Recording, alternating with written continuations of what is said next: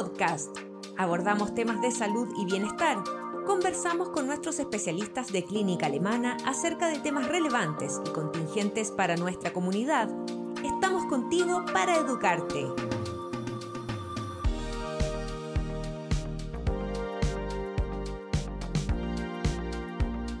Bienvenidos a un nuevo Alemana Podcast. En esta ocasión conversaremos con el doctor Juan Cristóbal Núñez, neurólogo de Clínica Alemana, quien nos contará sobre los problemas de memoria y cómo estar atento a las señales para saber cuándo consultar. Bienvenido doctor y muchas gracias por acompañarnos. Hola, muchas gracias por la invitación. Eh, doctor, para empezar, eh, ¿qué enfermedades están relacionadas con la pérdida de memoria? Hay muchísimas enfermedades o cuadros en realidad que no necesariamente son enfermedades que pueden dar como síntoma problemas de memoria. Ahí es fundamental intentar evaluar cuál es el tipo de memoria que está afectado, porque hay distintos tipos de memoria. Y no solamente el Alzheimer, la demencia tipo Alzheimer, es causante de problemas de memoria, que es como el gran fantasma que toda persona que presenta problemas de memoria puede presentar, sino que hay alteraciones de la parte anímica, estar muy estresado, cansado, dormir poco, mal, algunos fármacos, enfermedades del punto de vista metabólico, problemas de tiroides, todo eso puede generar síntomas de, o sea, tener problemas de memoria que pueden presentarse de forma muy parecida a lo que se puede presentar en el debut en el inicio de una enfermedad de Alzheimer. Doctor, em, hablaba usted también de demencia. ¿En qué consiste la demencia? ¿Cómo, cómo detectarla?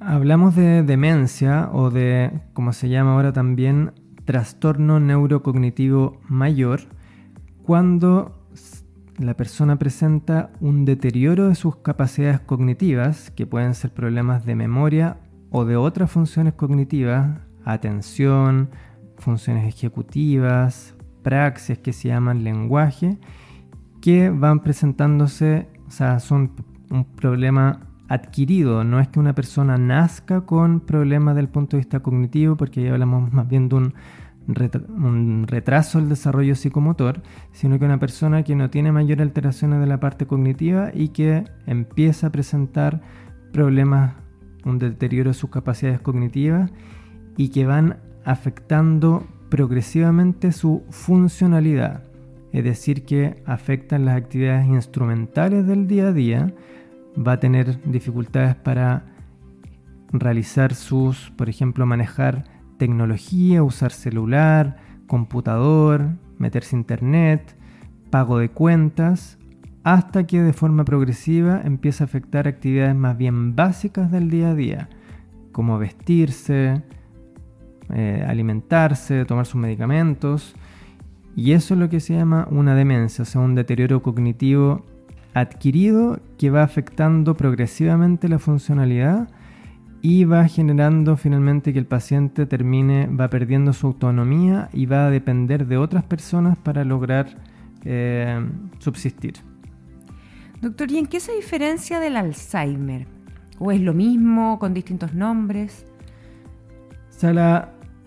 El Alzheimer, la demencia de tipo Alzheimer, es la demencia neurogenerativa más frecuente, pero no son sinónimos. El Alzheimer es, un tipo de, de, demencia, el más frecuente, pero hay distintos tipos de demencia. Ahí es importante recalcar que el concepto de demencia senil ya prácticamente, o sea, no está en desuso en realidad, no hay que usarlo. Porque uno asume que eh, las personas e, con el envejecimiento eh, dan por sentado que pueden tener alteraciones de memoria y lo consideran normal, pero no es así, no es normal. La demencia senil es un término, un concepto eh, inespecífico en realidad que engloba muchísimos tipos de demencia. En general se refiere más bien a la demencia tipo Alzheimer, pero no es un término que haya que seguir utilizando. Entonces tenemos distintos tipos de demencia y una de ellas, la más frecuente, es la demencia de tipo Alzheimer.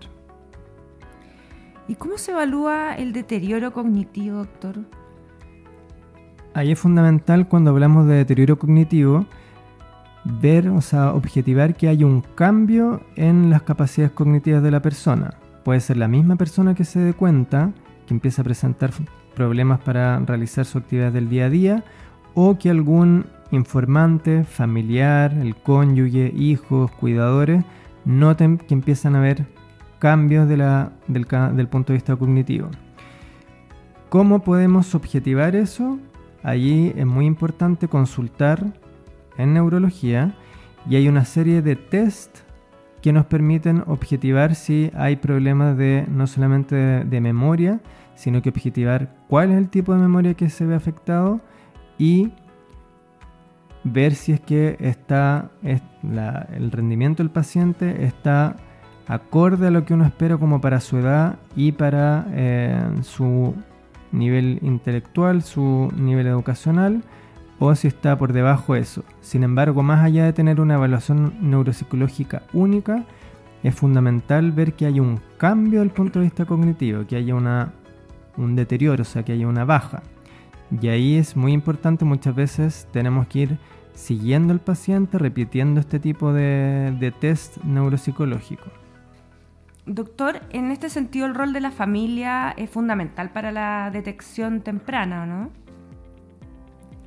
Aquí es muy importante tener efectivamente la información que nos aporte una tercera persona. O sea, si el familiar nota eh, que hay un cambio en la, en, la, funcionalidad, o sea, que el paciente eh, siempre ha tenido algunos olvidos, siempre ha tenido algunos problemas eh, de la parte atencional, pero notan un cambio progresivo y que el paciente requiere más ayuda o va perdiendo la autonomía, ahí es fundamental que el familiar acompañe al paciente a consultar y nos aporte toda esta información. Muchas veces si un paciente lo envían a consultar por problemas de memoria y llega solo, es muy difícil para nosotros saber si efectivamente eh, con una sola evaluación solamente el paciente hay un, declive desde el punto de vista eh, cognitivo o no. Un paciente que puede tener un muy alto nivel intelectual, si uno le hace una evaluación neuropsicológica puede estar rindiendo perfecto, pero si es que el familiar nos dice que hay un cambio, que está con dificultades progresivas de memoria, y que está cometiendo errores, se le están perdiendo las cosas, que se desorienta al manejar y que el paciente muchas veces le baja el perfil y que no le cuesta admitirlo. Eh, en ese sentido, el rol de la familia es fundamental como para, para llegar a un diagnóstico adecuado o para empezar a estudiar un paciente desde el punto de vista cognitivo. Doctor, ¿y cómo diferenciamos em, a una persona adulta de una personalidad distraída? Porque usted hablaba un poquito que, pueden, que una persona puede tener ciertos olvidos eh, y que podría ser normal, eh, pero que siempre ha tenido problemas de memoria, así distraído. A la manifestación de una demencia en sí, eh, ¿solamente basta con estos como pequeños olvidos de los que usted mencionaba o hay, o hay otras cosas en las que nos podemos fijar? Ahí hay dos em, puntos clave. Uno es que si la persona siempre ha sido distraída, inatenta, que dice que se le pierde las cosas, que, de repente olvida reuniones, citas, pero que siempre ha sido así y no ha habido ningún cambio, eso no es signo de que esté comenzando con una demencia. A diferencia de lo que pasa cuando alguien que ha sido inatento o disperso toda la vida empieza a tener más olvido de forma progresiva y esto empieza a generar problemas en el día a día, en su actividad del día a día, ahí sí puede ser el signo inicial de, un cuadro de demencia. Otro punto clave es que por lo mismo ahí es fundamental consultar porque a través de las evaluaciones neuropsicológicas que hacemos podemos objetivar si se trata más bien de un problema de atención o si es un problema de memoria propiamente tal y ver qué tipo de memoria es o cuál es el proceso en el proceso, o sea, cuál es el, es la en el proceso de memorización, cuál es el problema que está teniendo el paciente. Y eso nos permite orientar si un problema solamente de, que la persona sea distraída, inatento, o si está comenzando con un cuadro de demencia ya más significativo. ¿Cuáles son los factores de riesgo de conversión a una enfermedad de Alzheimer? Si un paciente tiene un cuadro de deterioro cognitivo leve, es decir, que hayan cambios también, menor capacidad de las funciones cognitivas, pero que no afecte su funcionalidad, ahí el riesgo de que eh, pase a ser una demencia tipo Alzheimer es sobre todo la edad.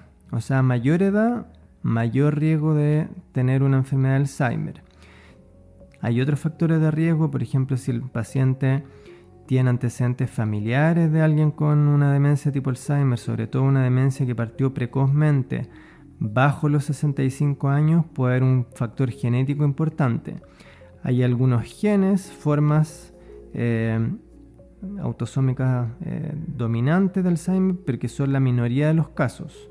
Ahí el estudio genético en general no se recomienda. Hay algunos biomarcadores que se usan más bien en investigación que nos permiten ver si hay un paciente que puede tener un riesgo de conversión a demencia, pero que también si es solamente un deterioro cognitivo leve, en la práctica no lo estamos utilizando. Si el paciente tiene factores de riesgo cardiovascular, por ejemplo, que es obeso, sedentario, hipertenso, diabético, dislipidémico, sin control, eso claramente aumenta el riesgo de hacer una demencia. Hay otros factores de riesgo también que pueden aumentar el riesgo de hacer una demencia. Se han descrito varios en realidad. Y más allá del que les comenté, la hipoacusia, o sea, escuchar menos, es un factor independiente después de hacer una demencia. Por lo tanto, si alguien tiene, escucha menos, es importante consultar de forma precoz, adecuada y no minimizar los síntomas de ese punto de vista. Entonces, también es importante hacer un chequeo de la audición en personas de edad media. O sea, ¿es posible en una persona joven, eh, es poco frecuente, pero es posible eh, manifestar demencia o Alzheimer? En personas bajo es posible. Hay personas de mediana edad con, con, con enfermedad de Alzheimer, con demencia tipo Alzheimer, pero es muy poco frecuente, rarísimo que alguien bajo los 50 años tenga alguna enfermedad de Alzheimer. Ahora con la pandemia, las cuarentenas, en que todo el mundo estaba más aislado, eh, más ansioso, con algunos problemas desde el punto de vista anímico, más o sea, con menos actividad física, Ahí las consultas por, por problemas de memoria han sido pero muy muy frecuentes, sobre todo en personas de mediana edad. Eso no quiere decir que estén comenzando con una demencia tipo Alzheimer, pero ahí es fundamental evaluar a, las personas, ver si efectivamente es un problema de memoria propiamente tal y no un problema de atención. Y si es un problema de memoria, ver cuál es el tipo de memoria afectado y ojalá manejar todo lo que podamos hacer para evitar llegar a ser una enfermedad de Alzheimer posteriormente. Doctor, ¿se pueden tratar las, em, eh, las enfermedades o, los problemas de memoria? Em, ahí va a depender un poco de los, de los de cuál es el tipo de memoria eh, afectado propiamente tal.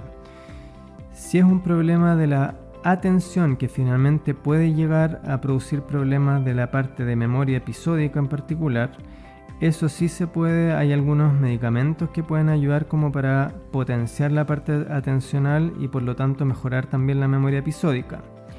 En la demencia de tipo Alzheimer, que se afecta sobre todo la memoria episódica, el proceso de almacenamiento en la memoria episódica, hay dos fármacos en particular eh, que usamos como herramientas para tratar de eh, controlar los síntomas y hacer que la enfermedad avance un poquito más lento, pero no son tratamientos curativos propiamente tal.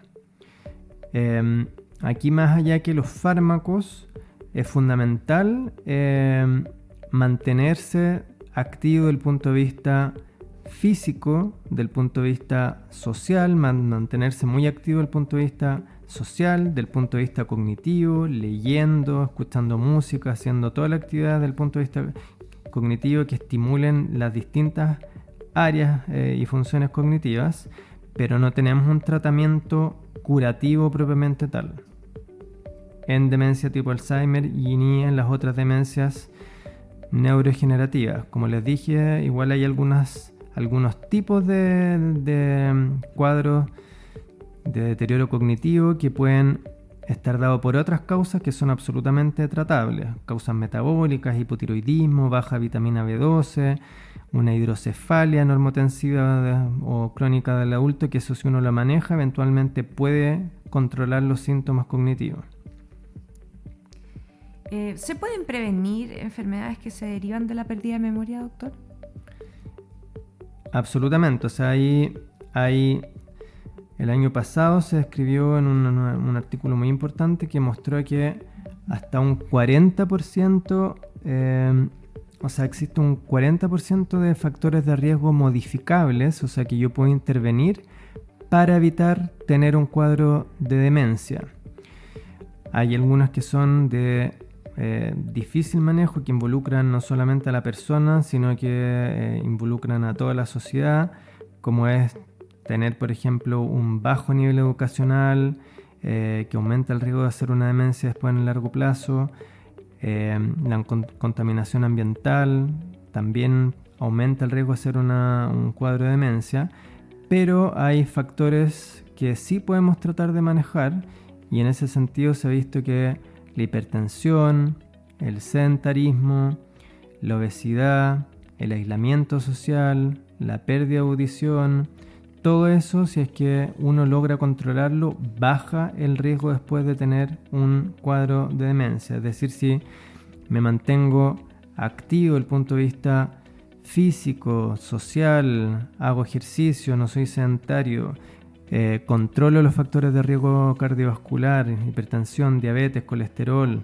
no fumo, otro elemento importante, evito el consumo de alcohol de forma importante, o sea, no es que se prohíba el, consumo de alcohol, pero sí consumirlo de forma moderada, eso baja el riesgo de hacer un cuadro de demencia posteriormente. Se ha visto también que un traumatismo encefalocraniano grave también puede en el largo plazo generar un cuadro de demencia, entonces ahí también es fundamental en las personas que hacen deporte, sobre todo deporte de alto riesgo, usar casco y protegerse desde ese punto de vista. Doctor, para cerrar, eh, ¿cuándo entonces consultar en caso de tener problemas de memoria? Tanto eh, para, que, para que dejemos bien claro, tanto la familia que pueda detectarlo o como uno mismo que pueda estarse dando cuenta que tiene problemas de memoria. ¿Cuándo consultar? ¿Cuándo consultar? básicamente cuando hay un cambio del punto de vista cognitivo, cuando veo que empiezo a tener problemas de memoria, olvidos de forma progresiva, frecuente y que eso empieza a generarme problemas en mi actividad del día a día o que el familiar, los cuidadores o los, cercanos notan que hay un cambio desde ese punto de vista, ahí es fundamental consultar. O sea, cuando hay un cambio, que se haga más frecuente, más importante, y eso empieza a generar problemas en mi actividad del día a día, ya sea a nivel, a nivel laboral, en el uso de tecnología o en cosas más simples. Muchas gracias doctor por su tiempo y por conversar con nosotros de este tema tan interesante. Muchas gracias, eh, espero que les haya sido de utilidad y nos vemos. Nos vemos, doctor. Muchas gracias y nosotros nos encontramos en un nuevo Alemana Podcast. Síguenos en nuestras redes sociales y visita nuestro sitio web alemana.cl. Nos vemos en otro Alemana Podcast. Clínica Alemana. Si es tu salud, es la alemana.